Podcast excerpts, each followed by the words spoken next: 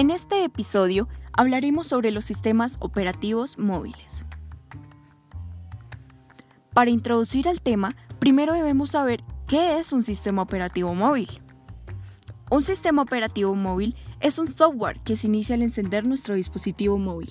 Son mucho más simples y están orientados a la conectividad inalámbrica, los formatos multimedia para móviles y las diferentes maneras de introducir información en ellos controlan nuestros dispositivos como lo hace Windows u otros sistemas operativos con los computadores.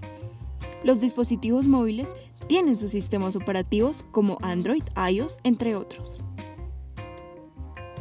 Como un ejemplo, el sistema operativo iOS, un sistema operativo móvil de la multinacional Apple Inc.